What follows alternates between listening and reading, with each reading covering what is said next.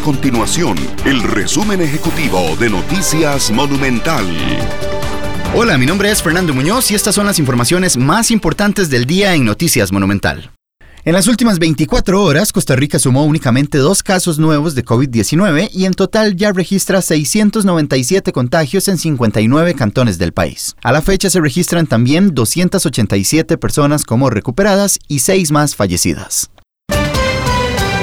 Además, el presidente de Costa Rica, Carlos Alvarado, aseguró que asumirá la responsabilidad en caso de que el país no logre producir sus propias pruebas para detectar el COVID-19. La posición del mandatario se conoció el lunes después de que días atrás el director del Centro Nacional de Innovaciones Biotecnológicas, Randall Loaiza, dijera en el programa Matices de Radio Monumental que el anuncio del gobierno fue apresurado, ya que todavía se trabaja en pruebas científicas para determinar si Costa Rica podrá o no producir sus propias pruebas de COVID-19. Estas y otras informaciones las puede encontrar en nuestro sitio web www.monumental.co.cr. Nuestro compromiso es mantener a Costa Rica informada.